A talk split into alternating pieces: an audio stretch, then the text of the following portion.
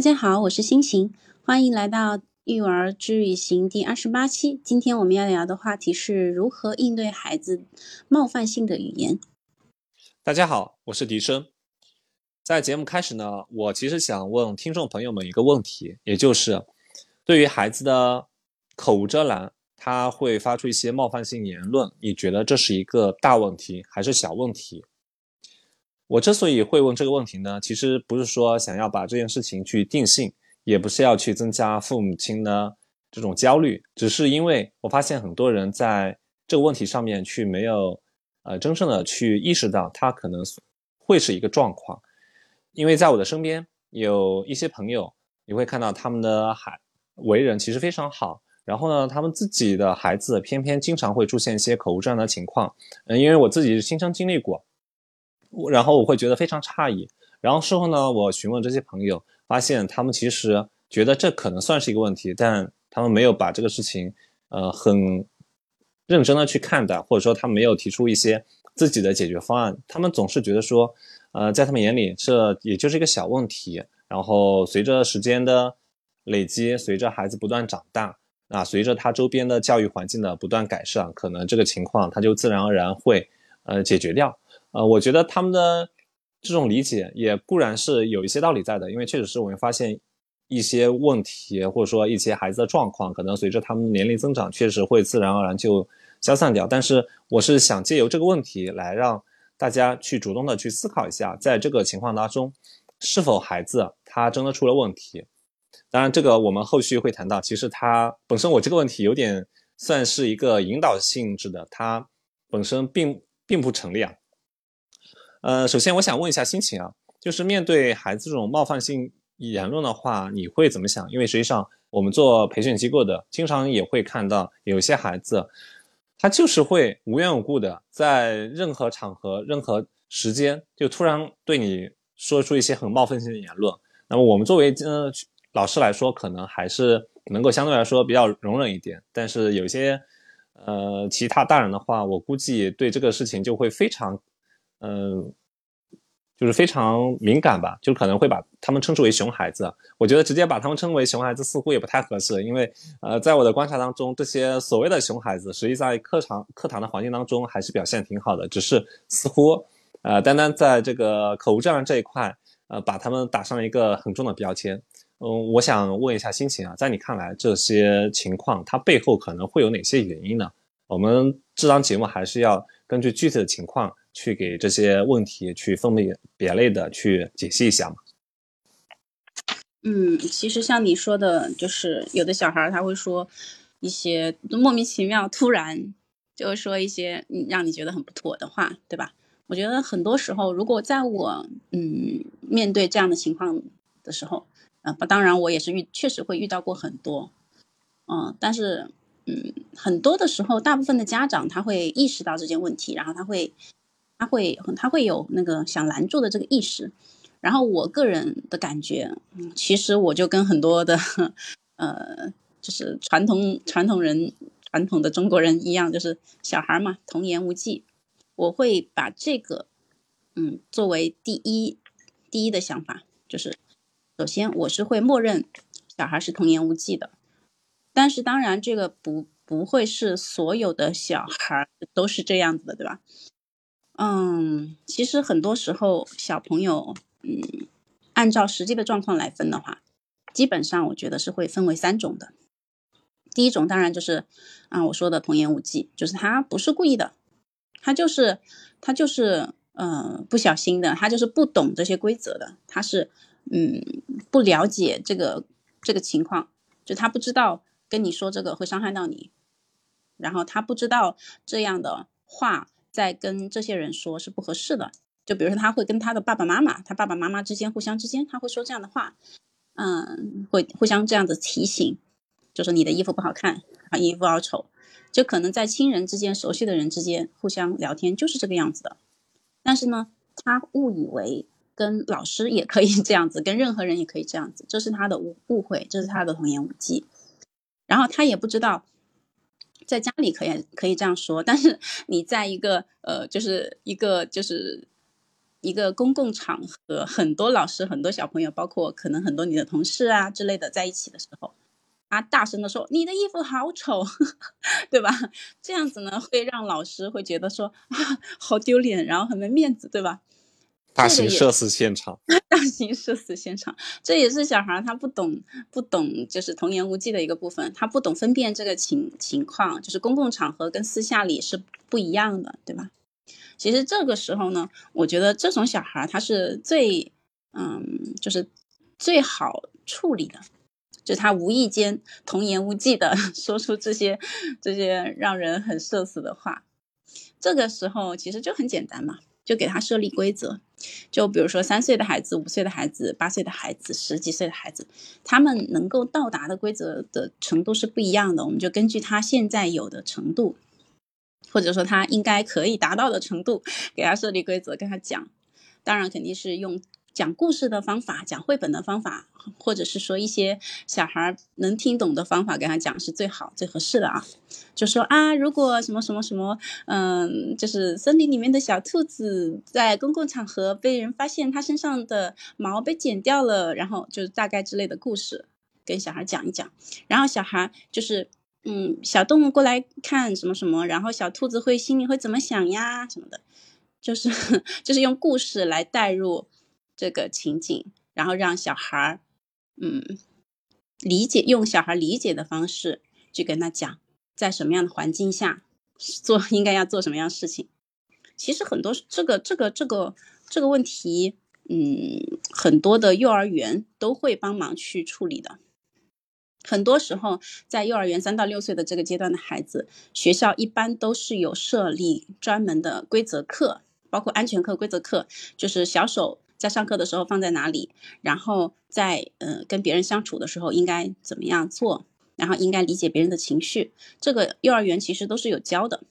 我们家长如果在他具体的情况，呃发生具体的一个。场景下发生了一个突发的情况的话，其实很多时候你可以稍微了解一下幼儿园，呃，平时在这方面的，嗯，教养方式是什么样的，结合幼儿园的情况，再，嗯，把这个事情展开，更直白的跟小孩讲一下。那么这个无意的 不够灵活，然后界限模糊的而产生的一些童言无忌，就可以。基本上就可以被解决了，往往是可能有的家长就太过于认为说啊，这个就是一些啊童言无忌的行为，然后就嗯，就是你认为他童言无忌的同时，你不把他当回事，没有没有及时的提醒孩子，这个时候就会容易出问题。但是如果一旦你意意识到了，哎，他可能是有一些不妥的，是需要被提醒的时候，那么提醒一下子，这个问题就被解决了。这个是最最简单的一种状况。当然还有一些比较复杂的状况，对吧？对，所以我这边想追问一句，譬如说我因为我在我实际情况，呃，周边是遇到这样一个情况，对吧？我的一个朋朋友，他自己为人比较好，他妻子为人也比较好，然后呢？呃，这个他的，呃，就是我这位朋友，他的父母辈嘛，也是为人处事都非常好。偏偏他们的孩子，就我实际接触下来，就是我每次去他们家玩，经常性这个孩子就就是会突然冒出，呃，叔叔，你今天这个头发怎么这么丑？然后他会直接会用很这种让你不太能接受的语言去表达。然后包括有的时候，我看他跟其他小朋友在那边一起玩。然后他就会突然指着对方说：“你这个人怎么一点都不会玩游戏啊？”然后什么，呃，包括说，呃，呃，让我一时半会有点想不起来，让我想一下。嗯，反正他就会突然批评对方的，比如说衣着，然后包括呃身高这么的，包括他会有一次是直接指着对方那个小女孩说：“你这个，呃，你长得一点都不漂亮，没有我们班上的那个谁谁谁漂亮。”然后这样子，我会觉得非常诧异，因为我会觉得在他的日常生活环境当中，似乎并没有说特别糟糕的这种模仿模仿对象。所以我想问一下心情，你分析一下，这可能是什么原因造成的呢？因为我当时其实也跟我朋友交流过，呃，他也其实有点苦恼对于这种问题。他家里他日常是他爸爸妈妈带吗？还是他的生活日常的生活状态是怎么样的呢？那当然，他跟他妻子平常工作比较忙，大部分都是由呃爷爷奶奶在那边带的。哦，所以这个如果一般小孩他如果出现状况的话，嗯，我们会首先是考虑说他的教养方式，然后他的教养方式呢，当然是以就是主要的教养人为主，比如说在学校的时间待得很长，尤其是像那种住宿的孩子，那么就是可能要在他住宿的环境里面找问题。然后如果是爷爷奶奶带的孩子，或者是嗯爸爸妈妈带的孩子，就是谁带的比较多，那么可以从更多的那一方去考虑一下，说哎日常的。情况里面发生了什么事情？但如果他，比如说他是爷爷奶奶带的，那么以去参考他爸爸妈妈的状况的话，可能就是不够的，还还需要参考参考爷爷奶奶的，所以可能这也是啊其中的一个一个一个参考的数值，就需要参考的一个数值。然后像刚刚你说的，嗯，就是他会对小女孩说啊，我们班其他小女孩就不这样，你这样。是吧？这个是确实是有一点失礼的。像我们嗯，中国其实向来都是礼仪之邦嘛，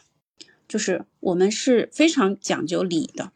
然后，然后这个礼礼貌的礼，它这个核心其实是一种嗯社会通用的行为准则，就是大家都在这一个情况下面去执行这一个嗯道理。然后嗯，然后这个道理的核心。那最开始可能我们不管他是阶级还是什么，我们就不管这些东西，我们就只知道他的嗯礼仪设置的一个核心，包括我们现在这个现代我们生生活下来的这个礼仪的核心，其实是互相的尊重和关心，这样才能够会被啊我们整个大众呃所通行，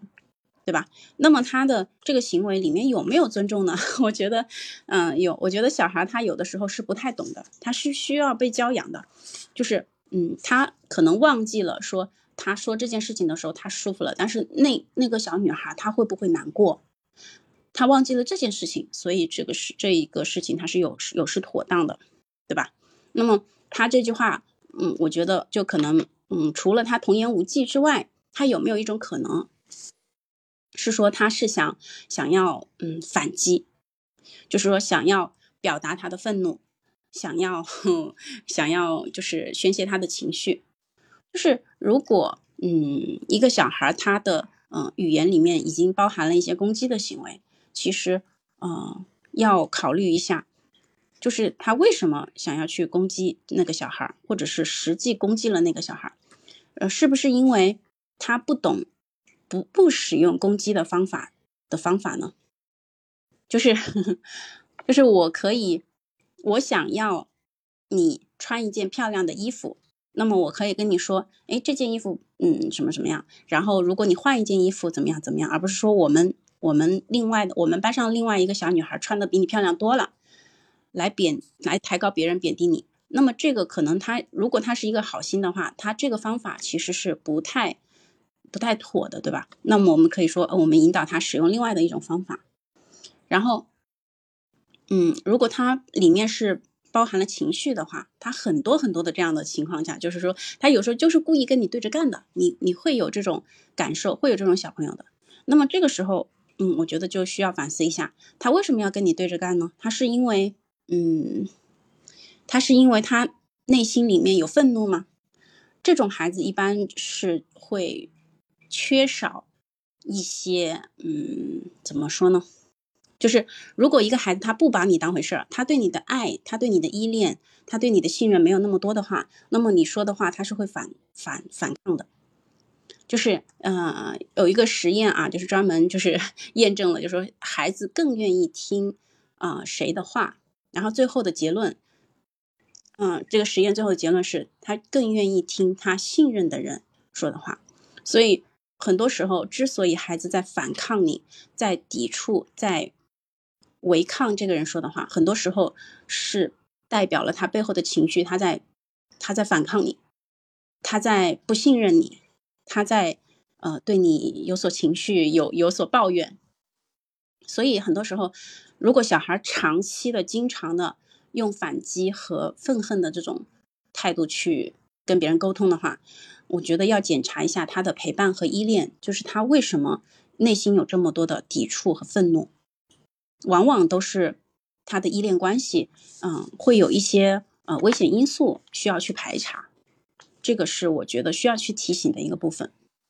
嗯，然后还有就是，嗯，他的那个规则和方法如果不对的话，你当然是需要去引导他思考更好的解决方法的嘛，对吧？你像伤害那个小女孩，说她的裙子没有别的女孩好看的时候，这个是。对于一个小女孩来说，她是会受会会受伤的。虽然说小孩他是嗯很迟钝的，但是小孩的迟钝呢，他是对于语义的迟钝，就是他语义和情景，就是他不是特别能够明白，就是你所说的这句话，它背后代表了什么意义，它有什么背景知识，他可能不太理解。但是小孩他又同时是很敏锐的。他敏锐的能够感觉到你的意图，能够感觉到这个空气里弥漫的是快乐还是难过，对他的嗯，对他的态度是接受还是不接受，嗯，所以这种这种小孩子的敏锐啊，你需要去嗯也去考虑到，就是说你不能用伤害小孩子心灵的方法去解决你自己内心的愤怒，我是不是说的有点绕了？反正总之就是啊，你一定要引导孩子思考更好的解决办法，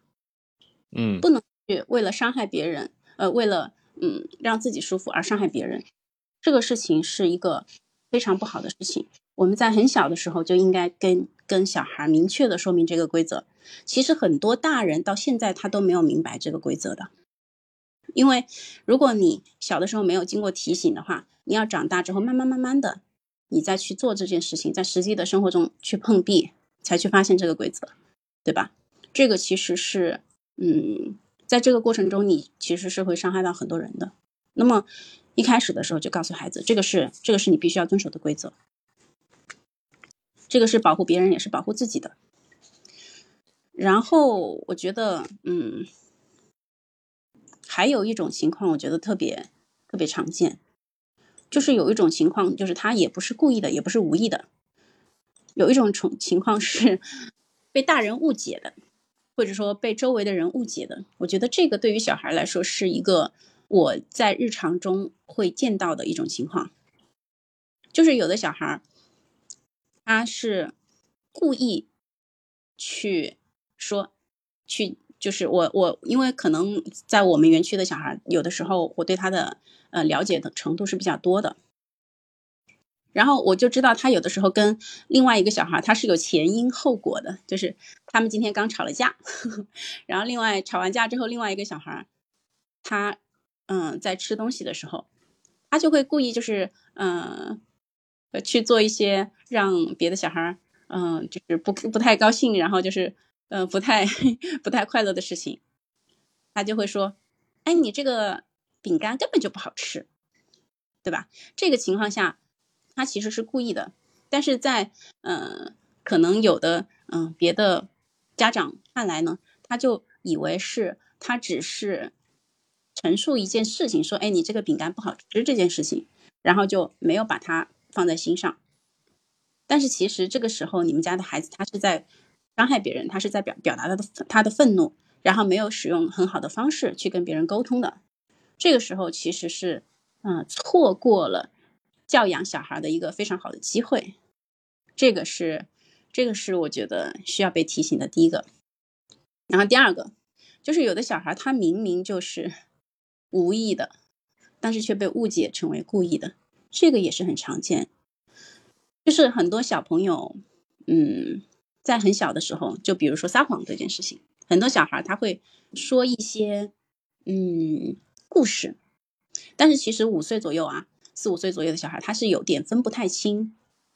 就是现实跟想象的，他有的时候会把它混为一谈，包括他有的时候他会认为说，嗯，我希望我能够做到这件事情，但是我没有做到，然后我知道我爸爸妈妈他希望我这样做，那么我就按照他们希望的。方法去说描述这件事情，那么这件事情就比如说，我希望我没有吃这个糖，但是我爸爸妈妈希望我，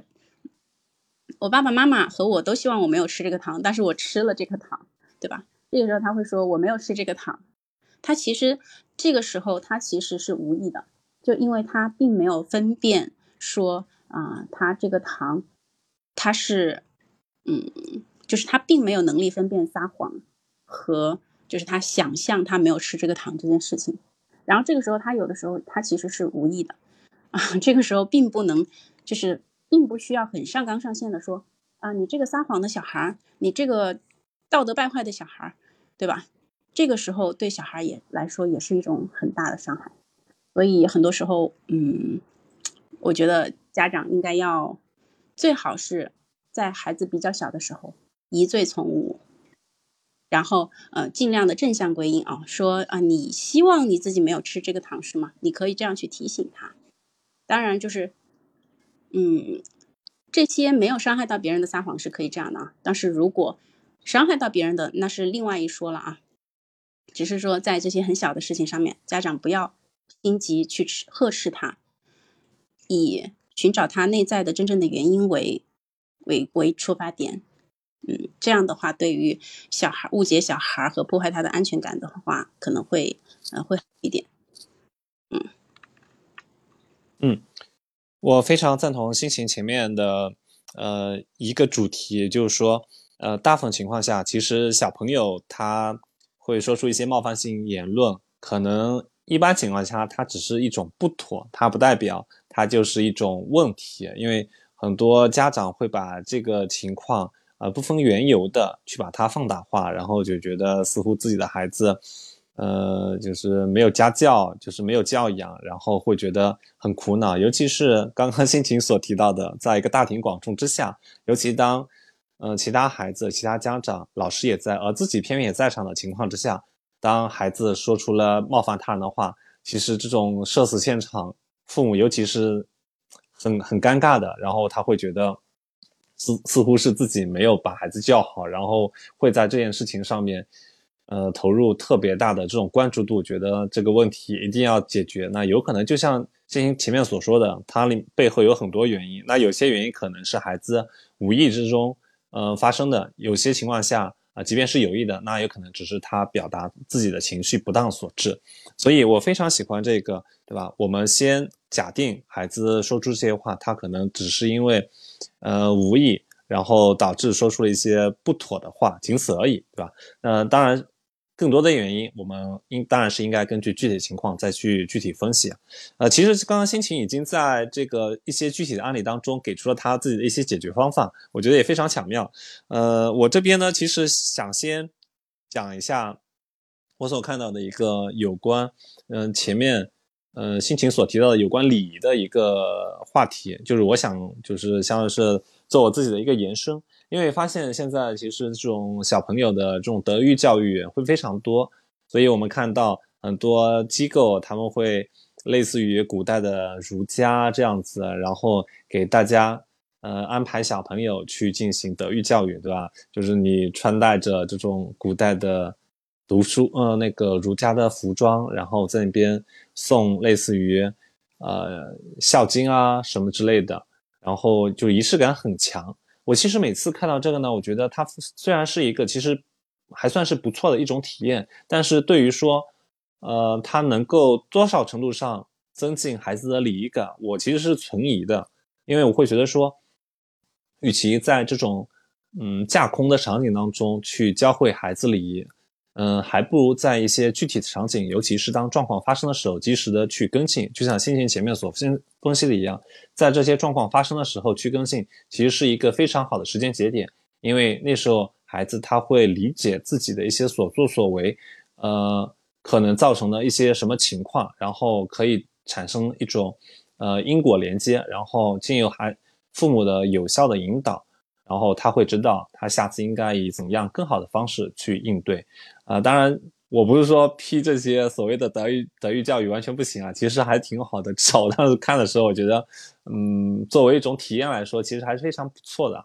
嗯，那我想就是前面其实我们已经提到了一些方法嘛，那我们现在不妨，呃，更加具体的来给大家讲一下，就是说，假如孩你的孩子遇到这种情况，对吧？他口无遮拦，他说了一些冒犯性的话。我们有一些，呃，怎样的总的那个方法去可以教导大家呢？因为，呃，很多时候我觉得方法不嫌多，但是，呃，一定要让家长有可选择余地，让他们根据不同的情境去选择适合他们的这种武器。你觉得呢？嗯，是的。我觉得，嗯，总结一下就是，嗯，几个思路啊，就是如果当他不太礼貌的时候，我觉得首先一定是榜样大于规则的，就是很多时候，嗯，家长乐于说教而忘记了言传身教，我觉得这个是很多时候需要注意的地方，对吧？言传身教一定是大于大于说教的，就是让小孩服从这件事情，其实它的效果是非常差的。就是小孩更会更容易的做的事情是复制你的行动，然后第二个就是环境是大于努力的，就是很多时候，嗯，小孩他之所以嗯这么做，就是因为周围的环境，就是就是这就是一个吵吵闹闹的环境，你让他不不吵闹，我觉得是让他就是让他不跟其他的人产生同频，所以我觉得这也是不合适。如果如果你想要你们家小朋友。他获得一个什么样的情况的话，我觉得你可以把他引导到带到某一个环境里面去，或者是说，在他处于某一种环境的时候，比如说你在游乐场，你让他，我就让他尽情的玩嘛，对吧？你在户外就让他尽情的奔跑嘛。你如果想要他安安静静的做作业，专心致志的做作业，那你就把书桌收收理清楚，然后让他坐在书桌上嘛。就是如果你他所处的环境跟。你希希望他做的事情是相冲突的话，那么我觉得，嗯，这个是一件比较低效的事。我觉得更更加的需要是你给他创造一个适合他做这件事情的环境，用外部的影响来帮助他完成事情。然后第三个，我觉得是，嗯，需要引导而不是批评，就是很多时候就是正面的强化和负面的强化相比。其实负面的强化只只有在孩子出现特别不好的情况和就是 怎么说呢，行为甚至是到了行为治疗的程度的时候，才会推荐说使用这些负面的强化。所以批评这个方法其实是不到万不得已的时候，你不要去使用它，不要那么高频率的见到任何事情就去批评他。大部分的时候，我个人更推荐小朋友你是用正向引导的方式。就是你关注他什么事情做的特别好，然后你说，哎，这个事情你做的非常非常好，然后他或者是说他这个事情做的不好，但是他这一次跟上一次相比，他会中间有一个区别，他同样做坏事的时候，总会有一些坏事没有那么坏。当然，我这个里面所所说的坏事，都是说小孩的那些，呃，就是搞把玩具收的乱七八糟之类程度的一些坏事啊，就是。他这一次丢了十个玩具，他下下一次他可能只丢了五个玩具。你可以说，哎，这一次你只放下了五个玩具，或者说你收了一个玩具了，以关注他正正面行为的方式去引导他，而不是用负面的评价说，哎，你这一次又把家里弄得乱七八糟。因为，嗯，小孩他是啊，当然这个也是背后有实验支撑的啊，就是你正面引导的作用是会远大于负面引导的作用的，小孩会关注你的。呃，正面引导的这些方式，他会沿着这个方向走的。然后第三点就是适当，就是适当的要求孩子。小孩子他是有他的天性的，你如果什么都压抑控制他，希望他一开始就成为一个完美的小孩，或者说你始终希望他做一个你心目中的好小孩，然后去跟有有就用你心目中的完美小孩跟你家小孩对做对比，那么你们家小孩一定会有一些地方。不不尽如人意的，那么这个时候，你你该怎么样自处呢？很多时候就是，就是大人会有一些内在的一些偏见，一些期待，这些期待很多时候我告诉你，这些期待很多时候都是不符合你们家孩子真实的情况的。百分之九十的孩子是普通的孩子，但是百分之九十九的家长他可能都希望自己家的孩。是一个品学兼优的孩子，那么这个中间他肯定是会有一个落差的，对吧？你有多少的家长最终会失望呢？是不是？所以很多时候，啊，我觉得你能做到的事情，就是啊，尽可能的帮助他，作为一个辅，就是一个一个他的陪伴他的人，而不是嗯做一个他的敌人，对吧？所以这样的时候，让他释放天性，做他这个时候该做的事情，而不是让他做一个完美的小孩，做他嗯你期望他做的事情，这个也是非常重要的。嗯嗯，好的，非常感谢星星刚刚分享的那个四个点。非常有收获，因为尤其是最后一点，我觉得，假如我们苛求自己的孩子完美的话，那只能怀疑我们生出了一个机器人宝宝，对吧？机器人宝宝才能按照我们所设定的规则，按照我们的要求去完美无缺的去运行。但是在成长中的孩子，自然成长的孩子，其实都是会有一些呃状况。那这些状况，就像我一开始的问题所抛出来那样。它有可能，它真的不是一个问题，它只是一种呃正常的情况。所以，我们在这个整个节目当中也是无数次去强调，我们即便是看到小朋友他真的是在那边口无遮拦，他真的冒犯了其他的大人或者其他的小朋友，有可能最多一开始的时候，我们可能先最先先去假定它只是一种不妥，然后你了解清楚情况之后，才去判定它是不是一个问题，因为。有的时候，我觉得就是大人在这个问题上面，就是会陷入两极分化，要么是过分焦虑，觉得，呃，尤其是他经历过自己的小孩在公众场合，呃，让他人不爽，导致这种尴尬的境地之后，他越发会把这个问题看得特别严重，对吧？要么就是觉得这是一个小问题，这是一个脚气问题，那也就是忽视它，无所谓。当然，其实这都是很正常的。我们也只是只是说，经由今天的这种讨论。希望大家去看到孩子，他其实是，我希望是大家能够看到孩子他一种动态的进步，而不是说一种他在某个情况之下这种表现。因为我相信每一个孩子啊，他每随着他每一天成长，随着我们家人的教育，他都会呃一步一步的在进步。嗯，我们只看到他在比如说在今天啊，在公众场合。他对他人不礼貌，然后我们觉得似乎我们的前前面的教育就是不好，或者说这个孩子他就是熊孩子，我觉得没必要因此就打上这样的标签。我们更相信的是，经过我们大人有序的引导，然后我们也要相信自己的孩子，其实在一个相对来说比较好的教育环境当中，他只会成长的越来越好。所以，嗯，今天谢谢心情跟我分享了这么多。那实际上，啊，我相信。呃，大家经历的这个有关孩子口无遮拦的情况还有很多，也希望大家在后续的这种收听当中跟我们继续互动，包括你们也可以在我们这个专辑的呃评论栏里面给出我们的问题，呃，就是给出你们的问题，然后让我们知道还有哪些情况会发生这样嗯就是状况，让我们也可以有更多的素材可以去嗯跟大家互动。那我们今天节目就到这里，谢谢大家收听，我们下期再见。